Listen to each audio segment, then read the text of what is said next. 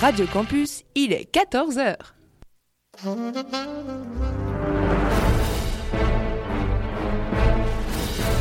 Il est 14h, vous êtes sur Radio Campus, fréquence 106,6.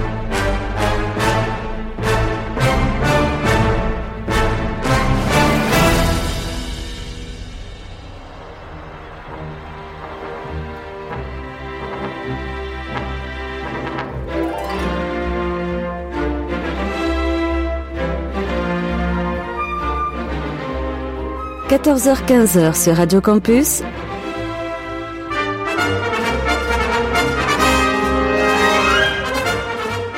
Les aventuriers des salles obscures. Le magazine cinéma produit par le quotidien du cinéma. Présenté par Christophe Dordain. Bonjour à toutes et à tous. Merci une nouvelle fois de nous faire le grand plaisir de nous retrouver en direct pour cette édition spéciale. Il n'est pas encore véritablement question de traiter les films sortant dans les salles. Ce sera le cas à partir du 22 mai. Christophe Dordain au micro, accompagné aujourd'hui par Karine Le Breton, de Boudard et Nicolas Marceau. Nous sommes ensemble jusqu'à 15h.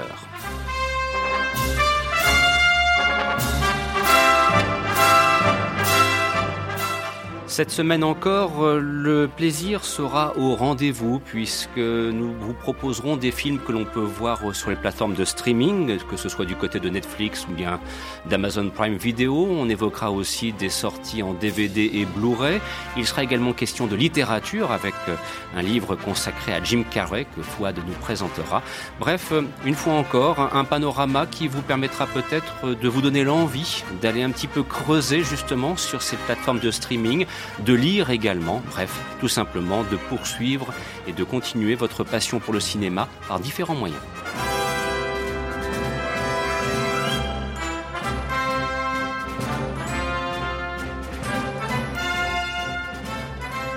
et de commencer sans plus attendre, car le sommaire est singulièrement chargé, vous allez le découvrir au fur et à mesure des 60 minutes de ce programme. Bon, toutefois, il y, a, quand même euh, un, climat un petit peu différent qui commence progressivement à s'installer. Et pour nous qui aimons le cinéma, c'est vrai que c'est une, une formidable nouvelle que d'apprendre qu'enfin les salles de cinéma vont rouvrir à partir du, du 19 mai. On a presque envie de s'écrier, de s'époumoner soudainement. La vie est belle transition toute trouvée et je l'ai préparée, vous imaginez, depuis maintenant au moins une heure et quinze minutes, n'est-ce pas, pour aborder un premier film en la compagnie de Karine que je retrouve avec grand plaisir. Karine, bonjour. Bonjour. Alors, euh, parmi les, nombreux films dont on souhaitait vous parler aujourd'hui, il est question de cette réalisation de Frank Capra qui... Euh, est un cinéaste américain dont le moins qu'on puisse dire, c'est que le nombre de films majeurs qu'il compte dans sa filmographie, c'est un nombre qui est plus que conséquent.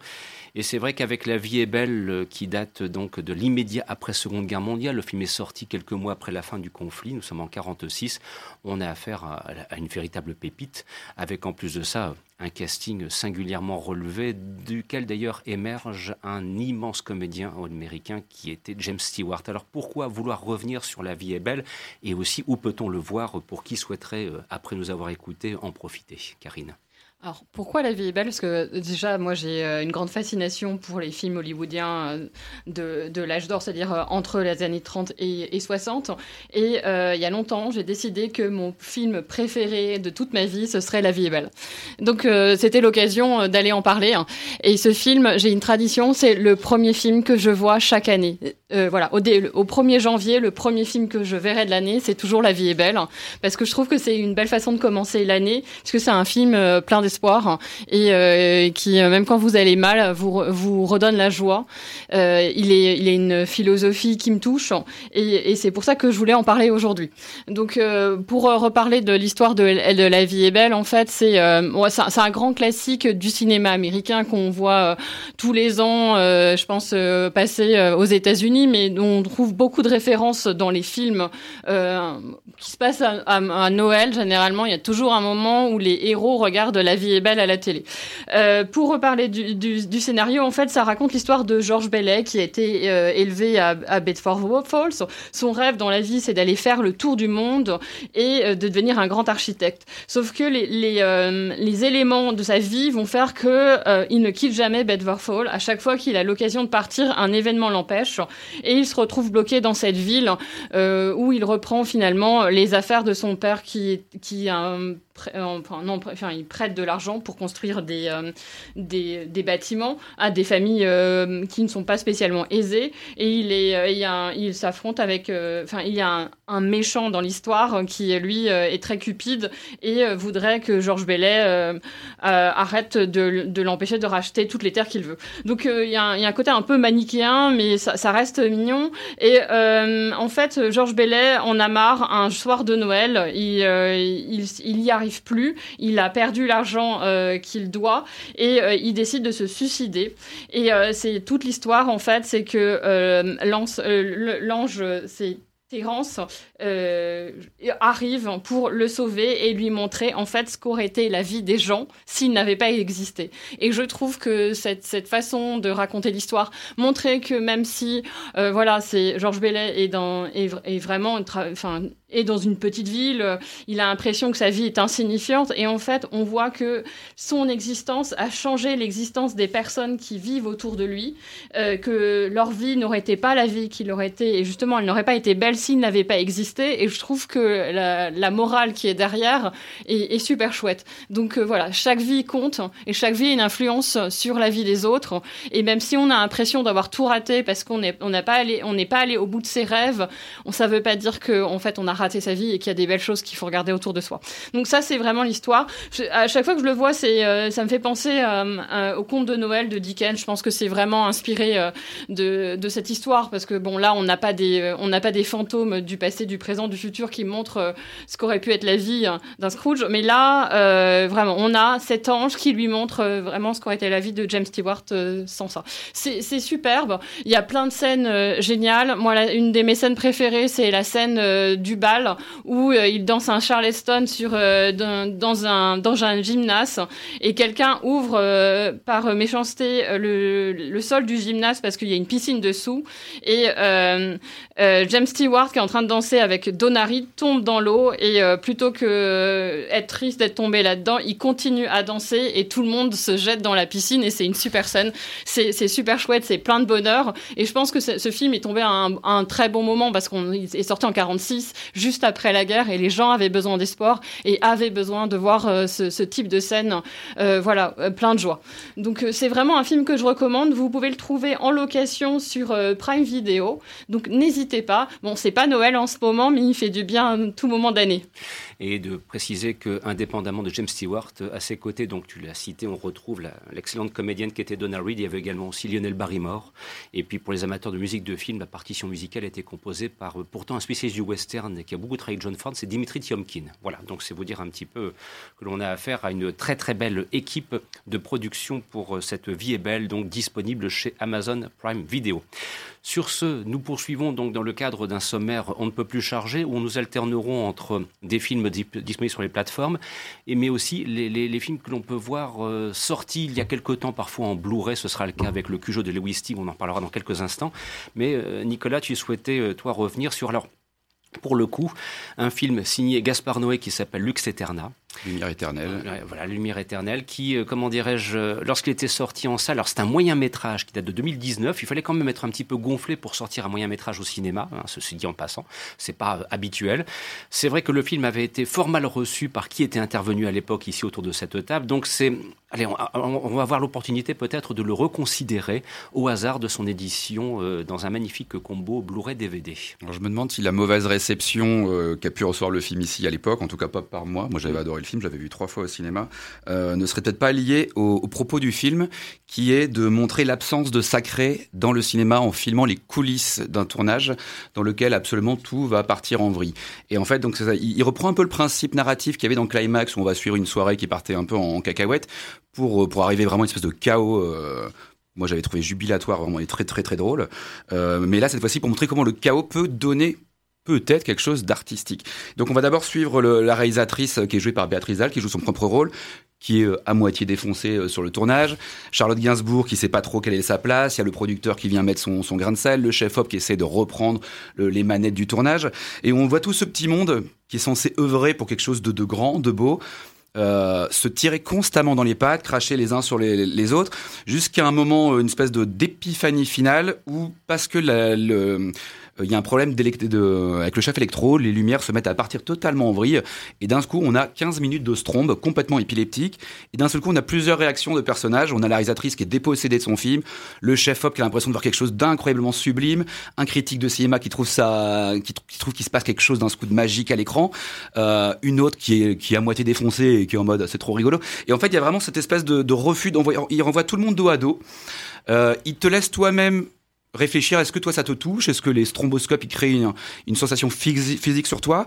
Et en même temps de ça, il y a toujours une espèce d'ironie dans le sens où le film est rythmé par différents cartons, des citations de réalisateurs qui sont écrites comme des paroles d'évangile à l'écran euh, et qui sont par exemple euh, sur un tournage, je me transforme en tyran. Et, notamment, le prologue du film. C'est un extrait de Jour de colère de, euh, c'est Karl Therese Dreyer, où il nous montre le, tournage d'une scène où une, une jeune femme était accrochée à une croix, elle devait être ba- balancée dans le feu, elle ne savait pas à quel moment elle allait être lâchée.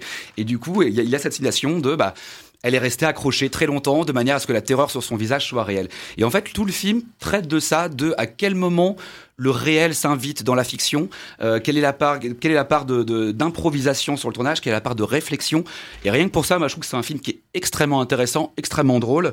Euh, et voilà, moi, je, vous, vraiment, je vous le conseille. C'est la première fois que Gaspard Noé se confronte à son propre cinéma. Et d'un seul coup, il nous parle de lui-même, euh, de son rapport à la lumière, parce que notamment Benoît, Benoît Deby, qui fait encore la lumière, elle est absolument exceptionnelle. Il faut, vraiment le voir là-dessus. Et, vraiment, il y a ce rapport en quoi croyez-vous? Est-ce que la, la foi, est-ce que vous avez foi en le cinéma Est-ce que le cinéma véhicule une forme de religion aussi, hein, quelque part, euh, on pourrait dire de par de Star Wars que c'est une religion pour certains.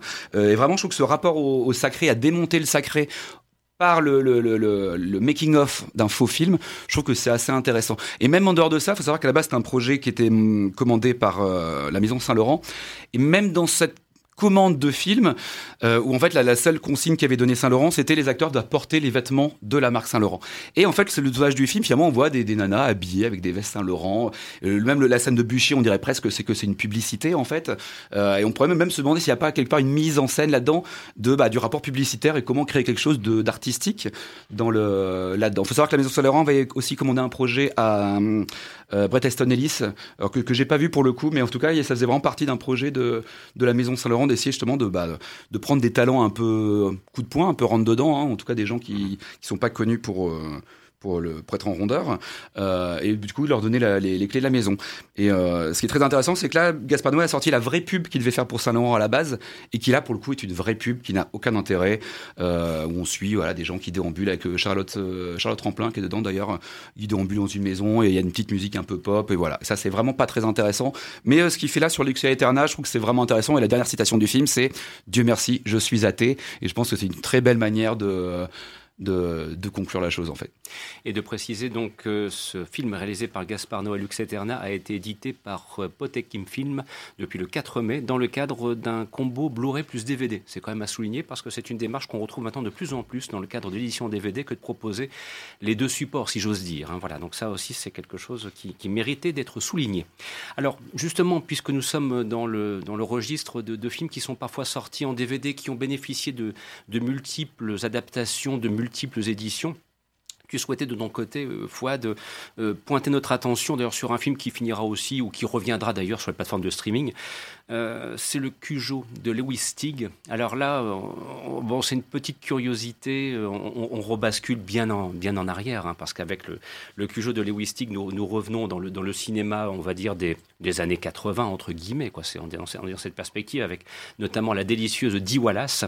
Et donc, voilà, c'est au départ, il y a bien sûr du Stephen King. Alors euh, là aussi, on pourra peut-être se poser la question de savoir quelle a été la véritable contribution à Stephen King, parce qu'il y a peut-être des petits doutes quant à, son état physique au moment où il a, écrit sur Cujo, hein, d'après ce qu'on a pu découvrir ça et là. Bon, c'est pas le plus grand film de l'histoire du cinéma, c'est même un film à somme toute assez modeste, notamment dans sa narration. Mais, mais c'est encore bien efficace. hein. J'ai eu l'occasion de le revoir il y a à peu près six mois et je trouvais que c'était notamment au hasard de, ce que Carlotta Film avait proposé. Je trouvais que l'efficacité était encore au rendez-vous. Est-ce que c'est un sentiment que tu partages, Fouad? Euh, totalement. Totalement. D'ailleurs, il est réédité par Carlotta. Carlotta, qui est quand même un, un excellent éditeur. Achetez Carlotta. Il y a des vraiment, ce sont toujours d'excellentes éditions, euh, de très bonne qualité. Et là, en l'occurrence, en l'occurrence ici, c'est une édition définitive avec des bonus vraiment passionnants. Alors Cujo, euh, j'ai voulu parler de Cujo effectivement. Paraît-il que Stephen King a rédigé le roman dans un état de conscience altéré, à un point tel qu'il ne se souvient même plus d'avoir écrit euh, le roman. Et d'ailleurs, il dit de Cujo que c'est le seul roman qu'il aurait souhaité réécrire, et notamment changer la fin, parce qu'il n'en était pas totalement satisfait. Ce qui donne un film absolument remarquable et euh, mémorable, euh, à différents points de vue. Et surtout, ce film, ça a été un défi de taille. Il faut se remettre dans le contexte. Euh, c'est un film qui a été très compliqué à, tourner. D'une part parce qu'il met en scène un chien, et les animaux euh, au cinéma, c'est toujours très compliqué. Euh, un Saint-Bernard, qui plus est, un gros toutou, un chien toujours associé à des valeurs positives. C'est le chien qui, sauve dans la montagne avec son petit tonneau de rhum. Et c'est un défi pour les acteurs, les actrices Dee Wallace et Dan Pintoro, qui n'avaient que 6 ans à, cette époque-là. C'est un défi de montage, parce qu'au montage, il faut faire coïncider tout ça. Le Saint-Bernard est à la fois un chien, un vrai chien, c'est un cascadeur en costume, c'est une tête mécanique. Euh, donc ces différentes technologies pour figurer le Saint-Bernard, eh ben, il faut les faire euh, euh, exister de manière imperceptible au cinéma, à l'écran. Donc c'est un défi de montage et de filmage. C'est l'immense Yann Debon, chef-op de légende, qui est à la manœuvre et qui a créé des nouvelles caméras euh, pour euh, pouvoir faire des 360 degrés à l'intérieur de l'habitacle. Et c'est un défi pour les acteurs qui ont été soumis à un stress très très fort. Dan Pintoro, à 6 ans, on fait difficilement la part des choses entre ce qui est vrai, ce qui est faux. Et euh, bien qu'on lui expliquait que le chien est faux et qu'il ne nous attaque pas pour de vrai, Dan, Pin- Dan Pintoro, bah, il, avait la frousse du matin au soir. C'était, c'était traumatique pour lui. Bref, tout ça, toute cette énergie, tout euh, ce talent donne un film qui, je trouve, a incroyablement bien vieilli aujourd'hui, je trouve. Il y a cet acteur de la série Le Juge et le Pilote.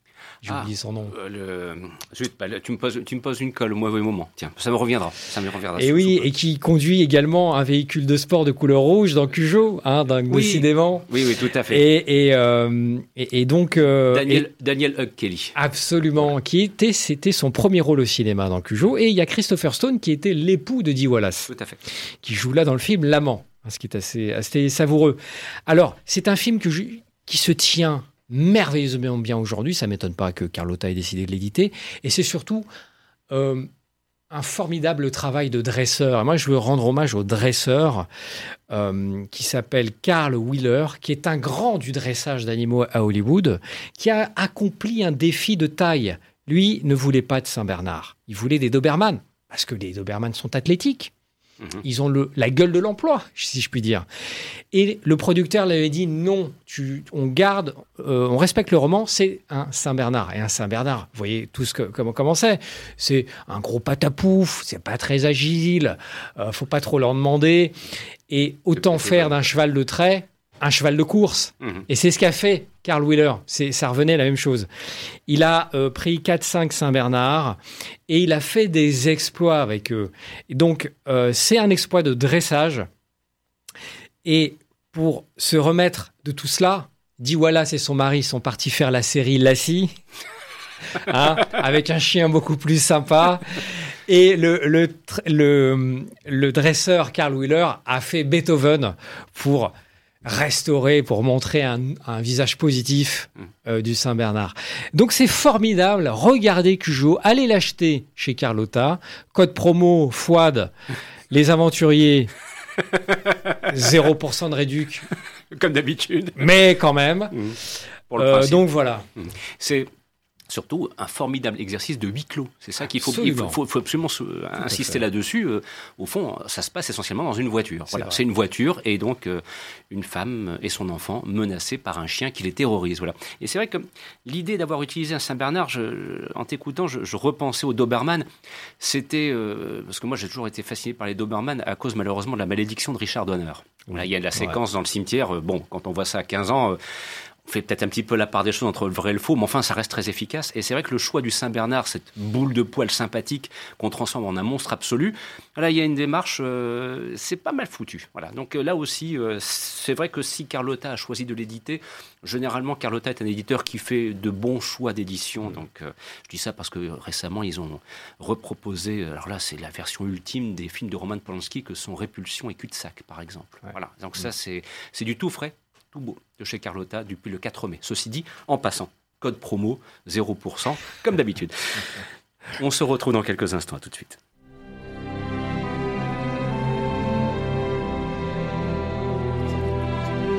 Retrouvez les critiques de films, les interviews et les concours sur le site du quotidien du cinéma www.lequotidienducinéma.com.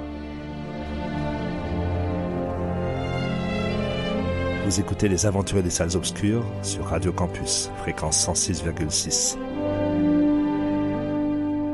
Vous l'aurez compris, dans le cadre de cette émission, nous vous proposons en fait un panorama où nous picorons au fur et à mesure des films que l'on a envie de mettre sous de belles lumières et qui sont proposés sur les plateformes de streaming, des films qui sont disponibles en Blu-ray, en DVD, parfois depuis fort longtemps, mais qui méritent là aussi un nouvel éclairage. Et puis, il y aura une espèce de lien qui va s'établir avec l'actualité cinématographique lorsqu'on vous parlera d'un certain Godzilla versus Bref, euh, un programme très riche jusque 15 heures et que nous allons essayer de tenir au- autant que possible. Alors, euh, on va maintenant euh, reprendre un petit peu un chemin et, de retrouver Karine. Il va être question de, la jetée de Chris Marker et puis après on essaiera d'établir un pont avec un film d'Alfred Hitchcock et puis on terminera avec un monstre du côté de Godzilla. Vous voyez, programme très riche hein, en ce samedi après-midi, une fois encore.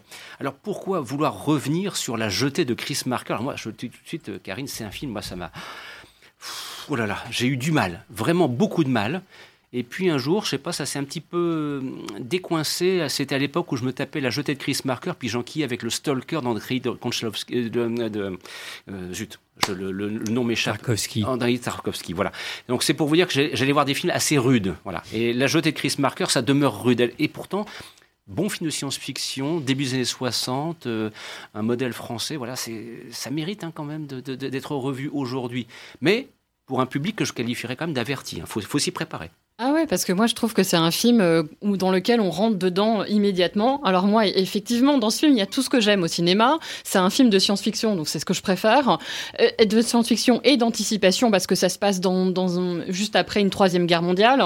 Et, euh, et par-dessus de là, il y a un voyage dans le temps, donc ça je suis fan, plus euh, une histoire d'amour impossible, donc il y a vraiment tous les ingrédients qu'il me faut. Ça, je suis- c'est pour ça que ce film, euh, je le trouve euh, génial. Je l'ai découvert vraiment sur le tard il y a quelques années, et euh, voilà, ça fait partie des films tradition que je revois tous les ans obligatoirement, et tous les ans. je- Aussi ah ouais, c'est vraiment un film que j'adore. C'est un court métrage, bon, il dure 30 minutes, donc on le voit pas, voit pas passer. Mais euh, à chaque fois, il me fait le même effet. J'ai l'impression de le revoir pour la première fois. Je l'ai revu encore hier, et je me suis dit, j'ai l'impression de redécouvrir. J'ai toujours, je me dis, c'est pas possible. Il dure 30 minutes, je l'ai vu plein de fois, et euh, je me dis, mais ça, je me rappelle pas. Ou euh, c'est, il y a toujours une nouvelle scène qui me marque tellement il est, il est extrêmement fort et qui crée un- une, une tension tout le long, enfin, qui ne, qui ne nous, nous quitte jamais en fait. Et ça, c'est lié notamment, je pense, à la, la musique de Trevor Duncan qui, est, euh, qui parsème tout le film, qui est magnifique avec des chœurs euh, qui, euh, qui donnent un, un côté très triste à cette histoire et moi qui, qui me touche énormément. Donc pour, pour résumer, en fait, c'est vraiment un petit film de, de 30 minutes qui a une particularité, c'est un roman photo. Donc c'est pas du tout filmé, c'est juste des, une suite de de- d'images que qu'on voit défiler. Et mais je trouve ça bien plus fort que si ça avait été été vraiment réalisé sous forme de filmé en fait. Et c'est ça qui fait toute sa force. Euh, ça raconte l'histoire d'un homme et, d'ailleurs c'est la première euh, c'est la première phrase du film qui dit c'est l'histoire d'un homme qui est marqué par une, par une image d'enfance. Et c'est ça le résumé de l'histoire. Cet homme, en fait, il a il est quand il était petit à l'aéroport, il a vu assassiner devant lui un homme. Et cette image l'a marqué. Et c'est pour ça que dans le futur, euh, où suite à une guerre mondiale où les gens se sont réfugiés dans les souterrains de Chaillot parce que la, Terre est devenue radioactive, ils essayent d'aller dans le passé et ils le choisissent parce qu'il est marqué par cette image du passé qui l'ancre plus facilement à des euh, qui, l'ancre vraiment dans ce passé, ils lui permettent de retourner.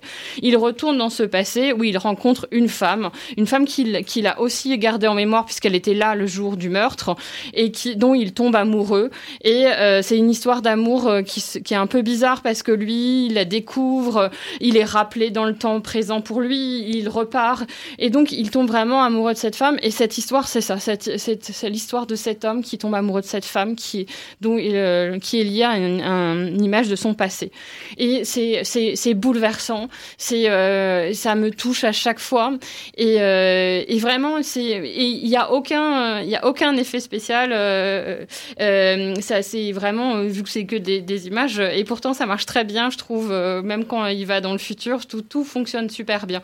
C'est Ce qu'il faut savoir, c'est que ce film est inspiré d'un film de Hitchcock, Belle Transition, qu'on reparlera tout à l'heure, qui est Vertigo. C'est euh, la la vision de Vertigo euh, par euh, Chris Marker. et d'ailleurs, il y a des y a des rappels, notamment l'héroïne du film de Chris Marker. elle a exactement la même la même coiffure que Madeleine, l'héroïne de Vertigo. Elle est blonde également. Il y a une scène aussi où ils se promènent dans le film de Chris Marker. ils arrivent devant un, un arbre et c'est il y a le même arbre dans Vertigo. Donc c'est c'est voilà, c'est une vision de Vertigo par Chris Marker. Et euh, autre fait aussi, si le résumé que je vous ai fait vous rappelle quelque chose, c'est normal puisque c'est de cette base-là qu'est parti Terry Gilliam pour euh, écrire L'armée des douze singes, qui, qui, est un film que j'aime vraiment beaucoup aussi, ah, mais, mais, sur la même très, trame. Très grand film. Voilà que j'ai euh, j'ai revu encore récemment et à chaque fois il me fait le même effet. Il a pas le même, il me crée pas la même émotion que quand je revois La Jetée, mais c'est un film qui qui sur la même trame également fonctionne très très bien et qui d'ailleurs rend aussi hommage à Vertigo puisqu'il y a une scène euh, qui se passe euh, entre Madeleine Stowe et Bruce Willis dans un cinéma où ils regardent Vertigo. Donc euh, la boucle est bouclée et ces trois films se, tiennent en un seul en fait. Donc voilà. Donc vraiment allez voir si vous connaissez pas La Jetée. Alors Christophe, je, je comprends que tu as du mal. Moi c'est vraiment. Je, l'ai vu il y a longtemps maintenant. Hein. Voilà. Moi c'est je l'ai vraiment c'est un coup de cœur immédiat. C'est pour ça que je voulais en parler. Mais à chaque fois il me fait le même effet. Vous pouvez le trouver sur la Cinétech. Euh, sur la médiathèque numérique aussi, et euh, également euh, il est en libre accès sur YouTube. Je ne sais pas comment il est arrivé là, mais je l'ai trouvé là aussi. Donc bon, allez, profitez-en, mais découvrez-le parce que pour moi c'est un chef-d'œuvre. Alors tu évoquais la jetée, tu évoquais Alfred Hitchcock. Le moment est venu d'entendre ceci.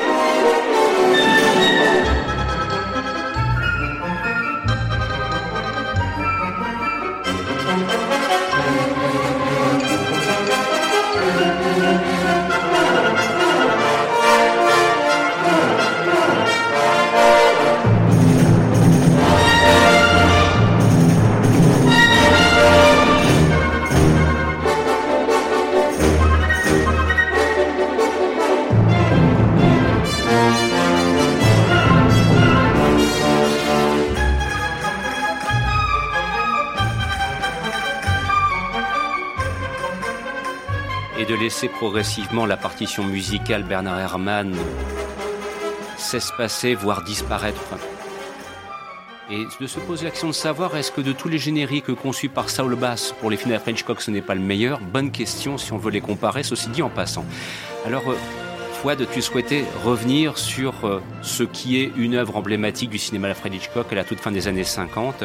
Et c'est vrai que cette euh, mort aux trousses avec Cary Grant, avec James Mason, avec Martin Landau aussi pour, au casting, Bon, voilà, film absolument remarquable, chef-d'œuvre intemporel, à voir, à revoir et à revoir encore, voire à découvrir aussi pour qui ne l'a encore jamais vu, ce qui est bien possible. Tous les chemins mènent à Hitchcock. Et La mort aux trousses, North by Northwest, comme disent les Américains, c'est la maman des blockbusters. C'est le blockbuster séminal, c'est blockbuster Origins. C'est vraiment le film dont Ernest Lehman disait, le scénariste, je veux faire un film de Hitchcock qui mette un point final à tous les films de Hitchcock. Donc vraiment, il avait en tête de faire le Hitchcock ultimate, définitif. Et d'ailleurs, Alfred n'atteindra plus jamais ce sommet. C'est un, une quintessence, c'est un sommet ce film. C'est la quintessence Hitchcockienne. Et en même temps qu'il jette les bases du blockbuster moderne, il y a de l'action, de l'espionnage, du fun, du glamour, euh, des voyages. On pense beaucoup, moi j'ai beaucoup pensé à James Bond, j'ai beaucoup pensé à Mission Impossible, mhm. euh, que, notamment la couleur du costume de Cary Grant, ce, magnifique costume, qui m'a immédiatement fait penser au costume de Tom Cruise au début de Mission Impossible Rogue Nation. Macquarie étant un grand fan d'Hitchcock, ça m'étonnerait pas qu'il ait volontairement fait porter à Tom Cruise le même costume que Cary Grant, sauf qu'au début Mission Impossible, c'est Tom Cruise qui course un avion, alors que dans le Hitchcock, c'est un avion qui poursuit Cary Grant. C'était un film séminal, c'est le prototype du blockbuster, je l'ai déjà dit, je ne vais pas répéter, c'est un film qu'il a fait entre deux films euh, plus sombres, plus modeste, plus atypique, Vertigo et Psycho, hein, et puisqu'il fera Psycho juste après, il reviendra à une économie plus modeste euh, du film. C'est un film en mouvement permanent, c'est une course poursuite, c'est une course folle. Euh, Hitchcock avait deux envies avant de faire ce film. Il a dit, moi je veux filmer une poursuite au Mont Rushmore. Et je veux filmer un assassinat aux Nations Unies. Pourquoi? On n'en sait rien. C'était son délire, Alfred. Et comme à l'époque c'était une méga star, donc il faisait ce qu'il voulait. Et c'est la MGM qui l'a qui l'a produit. Il venait de signer un contrat avec la MGM. Il avait carte blanche, chèque en blanc. Et là, il il fait la mort aux trousses. C'est bouleversant donc pour les différentes raisons que j'ai évoquées. C'est aussi bouleversant pour le personnage de Cary Grant. Cary Grant qui pue la classe dans ce film-là. Il est extraordinaire. Euh, Cary Grant que Hitch a préféré à euh, notre ami James Stewart. Cary Grant qui était un peu en semi-retraite à l'époque, 53, euh, 54 ans, il pète la forme, il est extraordinaire. Et il disait sur le tournage qu'il comprenait pas ce qui se passait en fait. Il disait à Hitch, mais Alfred, bordel, c'est quoi ton film? Ça parle de quoi? Je comprends rien, je me fais kidnapper, le lendemain je tourne une scène où je course, je me fais courser par un avion, ça parle de quoi? Je comprends pas. Et Alfred lui dit, tu ne comprends pas. C'est justement ça que je veux, que tu ne comprennes rien, comme ton personnage. Mm. Bon, j'ai un peu bossé mon accent Hitchcockien, hein, ça va, c'est pas mal. Hein. Et donc, c'est formidable. Alors la scène des Nations Unies, parlons-en. Il l'a volé cette scène. Tourne un plan qui se déroule devant les Nations Unies. Les Nations Unies ont dit Alfred, hé, hey, t'as beau t'appeler Alfred, mais mec, tu n'as pas le droit de filmer sur le parvis des Nations Unies. Verboten interdit. Qu'à cela ne tienne, Alfred, il va voler la scène. Donc cette scène-là est tournée d'un camion, à partir d'un camion, hein, comme les, camions des agents secrets, et il a volé ce plan. Et d'ailleurs, si vous avez l'œil, vous pouvez voir en fond du plan des agents de surveillance qui regardent la caméra d'un œil un peu euh, suspect. Donc c'est ça la mort North by Northwest. Et c'est aussi, pour terminer, un héritage c'est un héritage. Il a inséminé plein de films. Hitch a tourné une scène qui n'a jamais, n'est jamais arrivée au montage final. C'est une scène se situant dans une usine automobile, euh, pendant laquelle Cary Grant découvre un cadavre qui tombe d'une voiture qui sort de la, ligne d'assemblage. Il a tourné cette scène, mais il n'a jamais réussi à l'incorporer dans le montage final. Cette scène, ça ne vous rappelle pas Minority Report La scène dans l'usine automobile? Ça ne vous rappelle pas l'ouverture de Christine? De John Carpenter Cette scène qui n'a jamais été tournée, qui a été tournée, pardon, mais que personne n'a jamais vue, ou très peut-être quelques rares élus, eh bien, des fans d'Hitchcock se sont permis de la, euh, d'en faire un hommage. Parce que c'est tellement fort comme scène. Une scène dans une usine de bagnole, quoi. C'est fort, ça. Et euh, Ernest Lehman avait cette idée de filmer Cary Grant dans une tornade. Ça vous rappelle pas Twister? Voilà Donc, euh, La mort aux trousses, c'est aussi le papa des films catastrophes. Il y a tout dans ce film. tout est là. Et si vous avez envie un petit peu de, creuser, regardez bien la façon dont l'attaque aérienne est filmée par Hitchcock. Ça, c'est un modèle de mise en scène. Et on peut même d'ailleurs dire qu'on a là quasiment une séquence qui mériterait, et je pense que ça va être le cas, d'être étudiée par des étudiants en cinéma. c'est le cas, bah, c'est devenu l'affiche du film, hein, c'est pas pour rien. Hein. Mais c'est vraiment, il y a un, un, modèle. Très souvent, on dit que, à propos des attaques, si on veut comprendre une attaque, il faut regarder la, une des attaques du requin euh, dans Les Dents de la Mer de Spielberg. Euh, voilà, c'est notamment la, première grande attaque où un des, un des, jeunes protagonistes va disparaître. Et puis il y a celle aussi de, de, la séquence où Gary Grant est attaqué par cette, à cet avion, parce qu'il y a beaucoup de points de comparaison qu'on retrouvera aussi d'ailleurs quelque part avec les oiseaux euh, que Hitchcock tournera quelques années plus tard. Et pourquoi se fait-il attaquer par cet avion? On ne sait pas. Ouais, ce n'est pas expliqué. on s'en fiche. C'est du, pur fun cinématographique, mais quelle grande classe. C'est la magie du cinéma, the power of the cinema. C'est juste le plaisir de la scène, parce que c'est une scène super cool. Mhm. Hitchcock a dit, bah ouais, c'est super cool, un avion qui poursuit Cary Grant. Et donc, regardez La mort aux trousses, c'est un chef-d'œuvre. Vous pouvez le sortir demain matin, il fera ça le comble, j'en suis sûr. Voilà, donc c'est un film en plus ça, si vous creusez un petit peu, que vous risquez bien de retrouver sur les différentes plateformes, sans parler des éditions en Blu-ray et DVD qui ont déjà été proposées depuis fort longtemps. Alors, vous l'aurez compris depuis le début de cette émission, et qui euh, est, marqué euh, du saut du plaisir, de parler du cinéma, et du cinéma que l'on aime. De temps en temps aussi, Nicolas, il faut parler des films pour en dire, mais pas du bien. Et alors là, c'est la séquence, on va lui voler dans les plumes. Bon, Godzilla est un personnage qui existe depuis bien longtemps. Voilà, c'est une traduction de l'apocalypse nucléaire version japonaise depuis maintenant les années 50, avec des avatars nombreux et variés, produits au Japon tout d'abord, et puis ensuite ça a irrigué le cinéma américain. Et donc récemment, on a eu droit à un Godzilla versus King Kong, voilà, Godzilla versus Kong, réalisé par Adam Wingard. Et là, on a presque envie de dire ça commence à devenir un peu beaucoup, quoi. C'est too much. Alors, est-ce que c'est le film de trop? Est-ce que c'est le film de trop parce qu'il est raté? Je sais pas. Trop, Je sais pas, parce qu'en 1962, Nishiro Honda, qui était déjà le créateur du Godzilla de 1954, euh, avait déjà confronté mhm. les deux personnages. Et Kong appartient, les droits de Kong appartiennent aussi à la Toho. Il mhm. faut savoir que Kong a même eu une série télé mhm. euh, au Japon. Il a même eu son propre film dans lequel le méchant s'appelait Doctor Who et dans lequel il y avait un, un certain Mecha Kong qui déjà se battait avant même que Mecha Godzilla soit créé dans les films de donc en fait, L'histoire de Kong et de Lato, elle remonte à loin, et l'histoire de Godzilla et de Lato, bah, elle remonte encore plus loin, puisque bah, on parle beaucoup des super licences aujourd'hui, mais finalement, Godzilla, euh, c'est euh, presque une trentaine de films à travers trois époques euh, qui vont des trucs les plus kitschos en costume à des films très évangélions dans l'esprit où Godzilla se fightait dans les début des années 90, 90 contre Mecha Godzilla. Il a affronté des aliens, il a affronté des, le, monstre de l'écologie avec un excellent film qui s'appelle Godzilla contre Ebira, Edora, pardon, qui est vraiment un film extraordinaire. Et donc là, du coup, ce multiverse aujourd'hui, c'est un peu finalement ce qu'on avait aujourd'hui, mais avec les moyens américains euh, de notre époque avec on va créer un giga univers. Mais un giga univers qui finalement, comme à la base Marvel l'était, qui n'a pas été réfléchi comme tel. Il faut savoir que Godzilla, quand il est revenu au début des années 2000, c'était au début des années 2010, c'était avec euh, Gareth Edwards, mhm. dans un film qui voulait revenir au sentiment de terreur original, mais qui à mon sens était quand même un peu loupé parce qu'à force de ne jamais montrer Godzilla, bah, mhm. la terreur c'était un peu compliqué de l'imposer. Euh, ensuite, ils ont fait leur euh, King Kong version Apocalypse Now, qui était pareil, un film raté. Hein, c'est trop bancal. Trop très bancal. Ça aurait pu être pas mal, mais voilà, déjà, il y, y, avait un petit souci. Et puis ensuite, il y avait cette petite scène post-générique, hein, parce que c'est la grande mode. C'est on n'a on a rien dit dans, dans, le film actuel, mais on va mettre une scène à la fin pour vous dire, venez, le prochain, peut-être qu'il va être bien. Et dans lequel ils nous vendaient, du coup, le multiverse euh, avec le fameux Godzilla King of Monsters qui pour le coup, est un film que j'apprécie, euh, dans lequel on retrouvait quels trois méchants classiques de, de- des films japonais, avec Rodan, euh, King Ghidorah et euh, la, la mythe Mothra. Et j'avais trouvé que c'était un très beau film. Il y avait des très belles mises en place, en tout cas des situations.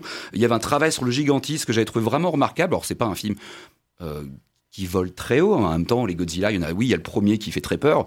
Après, je suis désolé, hein, mais euh, sur les sur les 26 films qu'on suivi, bon, globalement, le niveau, il est quand même euh, assez euh, assez bas. Mais c'est pas grave. On peut aussi apprécier de voir des mecs en caoutchouc se, se mettre sur la figure dans des maquettes géantes. hein. Non, mais le plaisir vient de là aussi, en fait. Et je pense sur que ce King Kong contre Godzilla. Si on est un enfant de moins de 8 ans, bah, on va sûrement s'amuser comme si on avait ces petits monstres figurines et qu'on les, on les, on les, les fait, on les s'affronter dans leur chambre. Dès qu'on a plus de 8 ans, c'est déjà un peu plus compliqué parce que malheureusement, euh, c'est un film qui ne raconte pas grand chose, mais qu'en plus le raconte mal. Euh, je prends pour exemple à la fin, il décide de nous rebalancer Mechagodzilla à la figure. Voilà, Mechagodzilla est de retour. Et euh, on a eu une heure de build-up pour nous expliquer que c'était un méchant capitaliste qui avait créé ce monstre pour euh, les détruire, tu vois. Donc, pourquoi pas, à la rigueur, on introduit un monstre là-dessus, on ramène ça par rapport à, aux les divinités face à l'être humain vil, pourquoi pas Sauf qu'en fait, finalement, on nous rajoute un autre truc en disant non, mais en fait, il est contrôlé télépathiquement par la tête d'un monstre décapité dans le précédent film. En fait, du coup, c'est un méchant.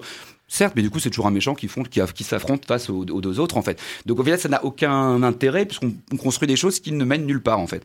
Et, euh, et on passe, par exemple, on a une demi-heure d'explication sur un truc qui s'appelle la Terre creuse. Donc sachez que la Terre est creuse et qu'il y a des volcans au milieu de la, Terre.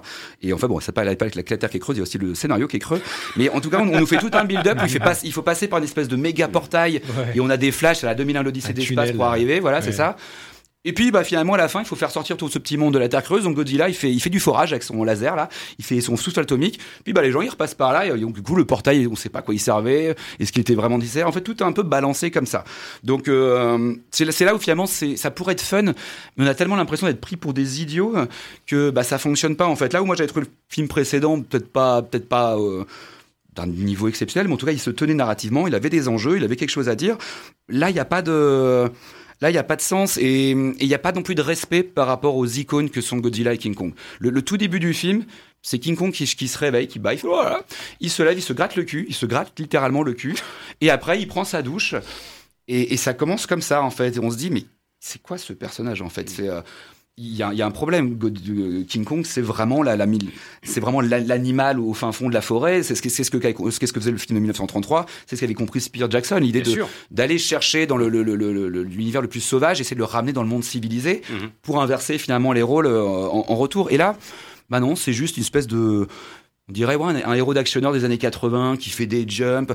Euh, y a- il y a- il y a- ils veulent tellement les faire se battre qu'il y a un problème d'échelle. C'est-à-dire que Godzilla, mais qui est gigantesque. King Kong, qui à la base c'est quand même un singe qui est pas, très grand. Même dans le film d'avant, euh, King Kong Skull Island, il était pas aussi grand. Donc là, finalement, ils font, la même tête, la même taille. Ils se battent sur des porte-avions. Alors, il y a aucun problème d'équilibre, tout va bien. Euh, et tout est comme ça, en fait. C'est euh, Mais il y en a pas marre de ce genre de film, franchement. Excuse-moi, mais enfin, bon, le film est sorti en VOD ici en avril. Je sais pas s'il va ressortir en salle ici. non, il sortira directement en DVD, Voilà. Blu-ray là finalement. il y a- il y a- enfin, quand je dis il y en a marre, c'est c'est bon, c'est usé, c'est fait, c'est terminé. On peut pas aller plus loin. Bizarrement, tu vois, euh, il a très bien marché aux États-Unis, dans les pays où il est sorti, et c'est même, je pense même, c'est pas le même plus, plus gros succès justement de. De parce qu'il y avait rien d'autre. Ouais, il paraît qu'il a très très bien marché. Ouais, mais c'est intéressant du coup de se dire est-ce que les gens avaient tellement besoin d'évasion? Est-ce qu'ils avaient tellement besoin de. Moi, je pense que si les gens ils veulent y aller, moi à la rigueur, je peux entendre parce que finalement, Godzilla c'est un mythe, Mhm. King Kong est un mythe et. Le fantasme qu'on en a, même s'il a été détourné de son sens premier, hein, je suis d'accord.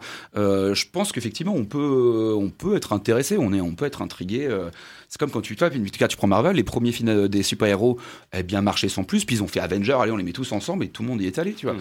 Et ça a créé peut-être quelque chose, mais, euh, mais ce qui m'étonne un petit peu, c'est le fait qu'on qu'on puisse s'en satisfaire, en fait. Mhm. Parce qu'il n'y a pas d'émotion, il n'y a pas de travail sur l'échelle, en fait. Il y a, il y a vraiment un, un problème là-dessus, on est toujours au niveau des monstres.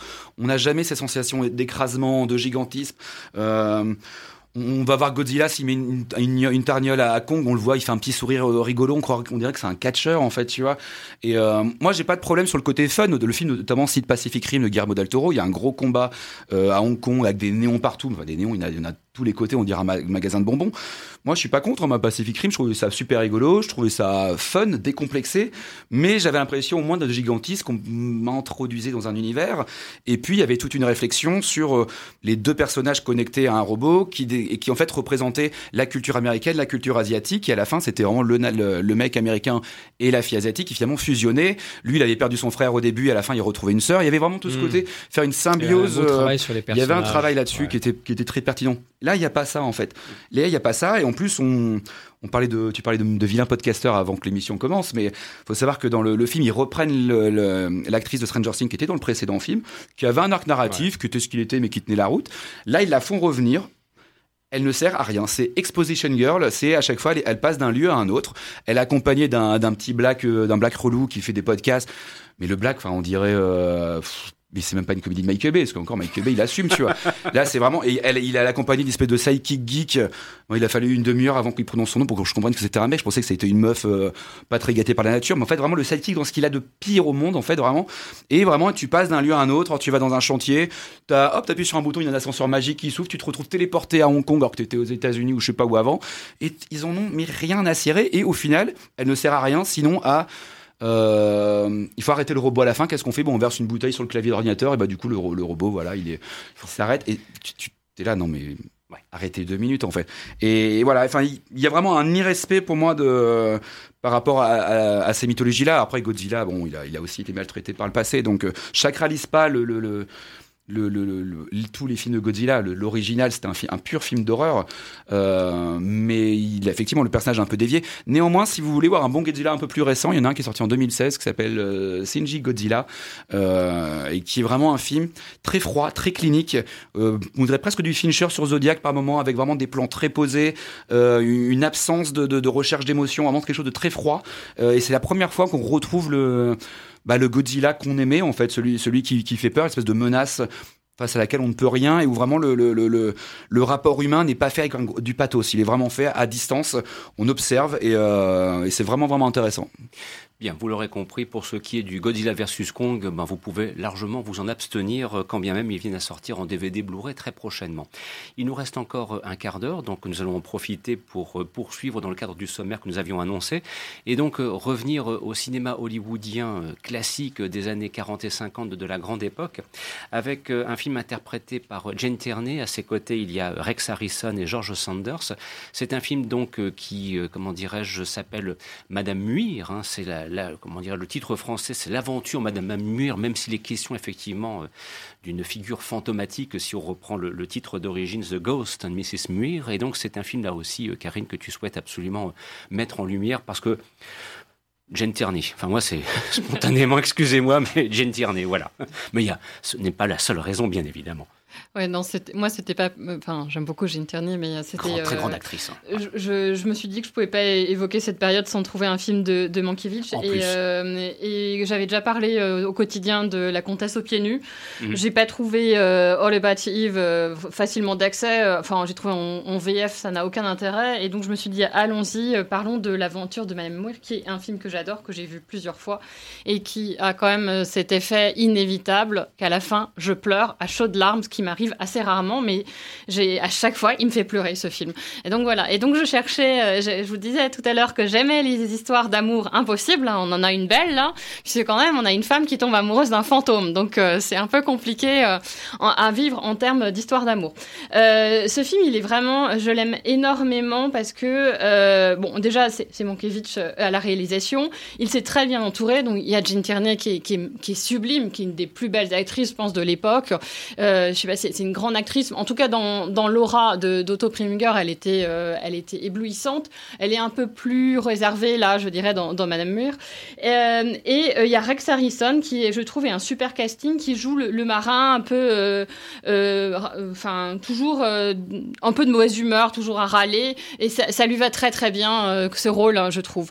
L'histoire, en fait, c'est l'histoire de Madame Moore qui, qui est veuve et qui décide de s'émanciper de quitter sa belle famille. Elle dit Je n'ai jamais vécu pour moi-même, j'ai vécu pour, pour mon mari, pour ma fille. Maintenant, je veux vivre pour moi-même. Euh, et un, peu, un côté un peu girl power. Et elle décide d'aller s'installer, de quitter Londres et de s'installer sur la côte, dans une petite ville qui s'appelle euh, Watchell. Et, euh, et elle loue euh, une super belle maison au bord de la mer que personne ne veut louer parce qu'elle est hantée. Voilà. Et elle, elle, elle, elle décide de ne pas avoir peur de ce fantôme et elle devient même amie avec lui. C'est un, c'est un ancien marin, donc elle a absolument aucun, aucun, aucun lien entre eux. En fait, ils n'ont pas de raison de s'entendre bien, mais ça, fonctionne bien. Et euh, elle ne se laisse pas faire par, euh, par lui. Et euh, voilà. Et son histoire, c'est elle va finir par se rapprocher de lui parce qu'elle va écrire ses mémoires. Et, et voilà. Et une, une histoire d'amour créée entre eux sans, sans qu'ils se l'avouent à aucun moment qu'ils sont amoureux de l'un de l'autre. Et elle, parallèlement, elle rencontre un homme qui, pour qui elle commence à avoir des sentiments, qui est interprété par George Sanders. Donc on se doute bien qu'il y a s'il y a George Sanders quelque part, c'est que ça va être un gentil et que il joue toujours des rôles de méchants. Voilà. Et donc il est pas si net que ça. Mais euh, elle fait le choix. Elle, elle le dit elle-même. Je fais le choix de la vie et donc elle préfère euh, se laisser euh, quelque part tomber son, son marin, son marin et fantôme et se rapprocher de, de George Sanders qui est un écrivain. Voilà. Je vous raconte pas la fin pour pas tout vous spoiler parce qu'il faut vraiment Surtout le découvrir. Mhm. Voilà, pour savoir ce qui va lui arriver. Mais euh, mais voilà, mais c'est moi je, ce, ce film je le trouve magnifique.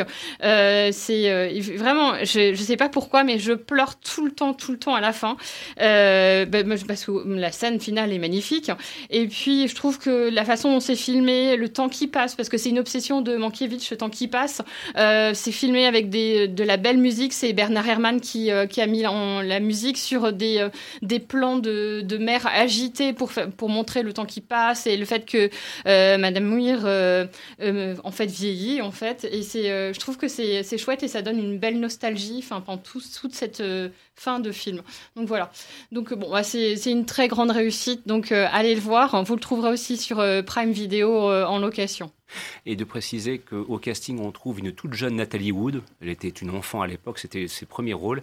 Et puis, pour les amateurs de séries télévisées, il y a une déclinaison qui fut réalisée dans les années, toutes les années 70, reprenant donc le même principe, et qu'on a eu l'occasion de découvrir sur France 3, c'était en 1987, si j'ai bonne mémoire. Voilà. Donc, euh, et cette série, d'ailleurs, était pas si mal que ça. Voilà. Deux, deux saisons, une cinquantaine d'épisodes, et ils ont décliné en série télévisée le concept d'origine. Sur ce, nous avions encore deux éléments, deux choses dont je souhaitais absolument vous parler. Dans quelques instants, on évoquera une très belle sortie en DVD Blu-ray pour le Soul de chez Pixar. Mais entre-temps, Fouad, il faut évoquer Mr. Jim Carrey Eh oui. à travers euh, ce livre qui s'intitule Mémoire floue. Ouais. Quel beau titre ouais, c'est un très joli titre pour, pour un, un- un livre biographique. Alors, c'est une biographie, mais ce n'est pas une biographie traditionnelle. Elle est écrite sous forme de roman. C'est un roman dont Jim Carrey est le héros. hein. donc, il est nommé Jim Carrey dans le livre, hein, il n'y a pas de problème. Il l'a écrit à quatre mains avec Dana Vachon. Et alors, moi, j'ai jamais lu de livre comme ça. Vraiment, j'ai été complètement soufflé par ce livre. Alors, ce livre, bien sûr, qu'est-ce que c'est? Eh bien, Jim Carrey, dans le roman, euh, il est Jim Carrey. Il est le Jim Carrey qu'on connaît. Et, mais c'est un, un Jim Carrey dystopique. Hein Euh, je m'explique. Eh bien, dans le livre, il prépare à s'interpréter, à interpréter un grand rôle, un rôle historique. Le rôle de Mao Zedong. Vous imaginez le délire? Jim Carrey, Mao, c'est un truc de fou. Et alors, euh, ce livre, c'est une pérégrination dans le Hollywood euh, vu à travers Jim Carrey. Euh, il y couche des moments autobiographiques, hein, clairement, dans lesquels il déguise les noms, hein, notamment Tom Cruise et, sous un autre nom, euh, ses agents, les producteurs avec qui il a, il a, il a travaillé. Mais c'est aussi un, un livre où il nomme des acteurs, ses amis, Nicolas Cage, Kelsey Grammer. Euh, il y a également Steven Spielberg, Tom Hanks, etc. Mais et, à côté de cela, il couche aussi ses envies. Parce qu'on sent que dans ce livre, il rêvait de tourner avec, Steven Spielberg.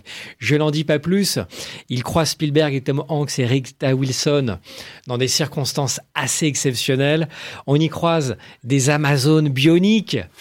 C'est un truc de fou, ce film. C'est vraiment un film extraordinaire. Il y tombe amoureux de Natacha, si je dis pas de bêtises, une actrice de série B qui lui rappelle sa mère. Donc c'est un truc, c'est un, livre de fou. Je, je voilà, je, je, je pas trop éventer. C'est une fenêtre dans les interstices de tout cela, en filigrane de tout cela. On, on- c'est une fenêtre sur la psyché de Jim Carrey, sur son, dans son cerveau, ses traumas, ses blessures, ses regrets, ses envies, ses interrogations. C'est tout ça, mémoire floue. C'est un très grand livre euh, qui se lit très très bien, vraiment comme un, c'est un page turner, hein, comme disent les Américains, c'est-à-dire que c'est un, livre dont on a du mal à décrocher. Ça ne ressemble qu'à lui. Ça ne m'étonne pas finalement qu'il ait, choisi cette, c'est- qu'il ait choisi cette forme. Elle ne ressemble qu'à lui, à Jim Carrey. Un grand livre pour un grand acteur. Et de préciser que Jim Carrey, donc euh, récemment, euh, c'était dans Sonic, le film qu'on avait l'occasion de le voir, et apparemment un acte 2 est prévu pour 2022. Formidable. Donc, euh, affaire à suivre. On en reparlera bien sûr le moment venu. Nous arrivons à la fin de l'émission. Nicolas, il nous reste encore quelques instants pour évoquer une très belle sortie en, en DVD et Blu-ray du côté de chez Pixar et Disney. C'est le Saul que l'on doit notamment à Pete Doctor. Et qui a eu l'Oscar d'ailleurs à la cérémonie Mmh, en euh, la semaine dernière. Oscar, à mon, à mon sens, mérité. Euh, Sol, c'est Pete Docter qui l'a réalisé. C'était lui qui avait fait Vice Versa, Mhm. euh, qui parlait des émotions humaines, d'où venaient les, les émotions. Et là, c'est ainsi, cette fois-ci, il s'intéresse au concept de l'âme.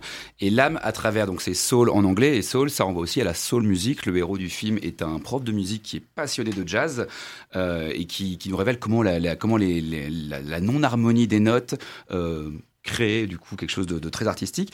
Et c'est un film passionnant. euh, parce qu'il nous donc en fait donc le, héros est un prof de musique qui le jour où il, il, va, en fait nommer de manière titulaire à son poste euh, a, l'opportunité de travailler avec une des plus grandes jazzmen euh, vivantes il est tellement excité qu'il va avoir un accident, il, il fait pas attention en, en traversant la route, il meurt et il se retrouve dans le, ce qu'on appelle le grand avant, l'endroit où, euh, où naissent les âmes. Et il va devoir faire équipe avec une âme qui ne veut pas aller sur Terre, qui refuse la vie. Elle s'appelle 22. Donc je pense que c'est, à mon avis, une référence au livre Catch 22. Euh, donc cette petite âme, en fait, elle va un accident, de, un concours de circonstances va les, va les, va les plonger tous les deux dans le, elle dans le corps du, du jazzman et lui dans le corps d'un chat. Et à travers elle, il va s'apercevoir à quel point il passait totalement à côté de sa vie. Euh, et c'est un, un film d'une intelligence et d'une sensibilité extraordinaire. Je crois que la force de Pete Docter, c'est de réussir à mettre des concepts extrêmement abstraits euh, de manière très tangible pour les, pour les enfants. Je pense par exemple au concept de, des âmes perdues, qui en fait ce sont des petites âmes bleues à la base pure, qui à force d'être obsédées par une idée et de passer à côté de leur vie, deviennent des espèces de monstres euh, noirs qui errent sans but. Et euh, où je pense également à... En fait, il y, a- des petites choses, par exemple, qu'on ne fait pas en temps normal dans un film. Ce héros qui, finalement, a toujours l'impression de passer à côté de sa vie, le moment où il, joue enfin sur scène avec la, grande jazzman, qui est censé être le climax de n'importe quel film, ça n'est pas le, là, c'est pas le climax du film. Une fois qu'il a fait ça, il s'aperçoit que, bah, en fait, il a, passé toute sa vie à courir après ça. Et il y a quoi après? Bah, après, il se retrouve dans le métro, comme tout le monde, à rentrer chez lui. Et puis, le lendemain, bah, il devra remonter sur scène. Et en fait, finalement, bah, ça deviendra son quotidien. Et je trouve que c'est très, très fort de, de euh, comment c'est expliquer comment à travers le refus de la vie matérielle, en fait, qu'est-ce qui compte vraiment? Quelle est, Qu'est-ce quelle est l'importance de, de l'expérience de la vie? Il y a, hum, je sais que sur le personnage de 22, en fait, pour qu'elle puisse aller sur, sur Terre, il faut qu'elle ait validé. euh, elle a un petit, un, petit, un, petit badge. Donc, elle n'a pas le petit dernier, badge qui représente la flamme, c'est-à-dire l'envie de vivre. Elle ne pourra pas aller sur Terre. Et ça, c'est un truc que Pixar avait déjà fait avec euh, là-haut. Je sais pas si vous vous souvenez, le, le petit, le petit gamin qui était explorateur. Il fallait qu'il ait la dernière petite, le petit badge euh, qui, qui était d'ailleurs à la place du cœur euh, pour, pour montrer que oui, c'était ça qu'il accomplissait à ce moment-là. Et Pixar vraiment sont très très doués pour euh, bah, trouver ces petits, ces petits éléments, euh, parce que mine on parle quand même de mort, on parle d'accepter la vie, mais on parle aussi d'accepter la mort. En fait, la mort, c'est vraiment, c'est pas un, méchant dans le film, c'est juste- c'est même pas, c'est un un antagonisme qui finalement c'est une fatalité. En fait on n'a pas vraiment le choix. Et je trouve que le film parvient finalement à, à montrer comment euh, la mort n'est pas une chose si grave mais que, mais que être obsédé par la, réussite n'est pas non plus une bonne chose. Et c'est pas évident de réussir à, rendre le, le- les éléments du quotidien. Moi, je trouve que sur la, représentation de New York, c'est la première fois que je vois Pixar de mettre autant d'importance sur les éclairages, sur le, le- son, sur euh, les petits détails, une sucette, une feuille qui tombe. Euh, c'est sensitif en fait comme, euh, comme, comme film. Et, euh, et c'est vrai qu'il y, a un- passage très beau où le- le héros voit le musée de sa vie Et le musée de sa vie, à la fin, il se voit sur un lit d'hôpital. Il voit sa propre mort, en tout cas en suspens. Euh, il se voit en train de faire la, lessive, il se voit manger une tarte dans un, dans un restaurant. Et pour lui, c'est un gâchis. Et un petit peu vers la fin du film, il y a un petit montage où finalement on revoit ces éléments en, mouvement avec un très beau montage musical de, sur la, musique de, de Trent Reznor. Et là, il comprend que ces petits riens, en fait, bah, ils étaient importants. Et je trouve que c'est pas évident de rendre ça intéressant, euh, enfin aussi émouvant. Et voilà, je recommande vraiment, vraiment ce film.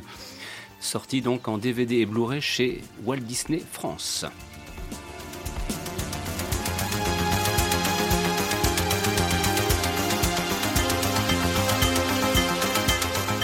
Vous écoutiez Les Aventures Salles Obscures, un programme produit par le site internet lequotidienducinéma.com. Présentation Christophe Dordain. Un grand merci à Karine Le Breton, Foi de Boudard et Nicolas Marceau. Comme euh, je me plais à le dire à chaque fois, j'espère que vous avez autant de plaisir à écouter ce programme que nous avons eu à vous le présenter. Et bien évidemment, nous vous retrouverons la semaine prochaine avec un très grand plaisir. Merci pour votre fidélité et votre attention. Au revoir.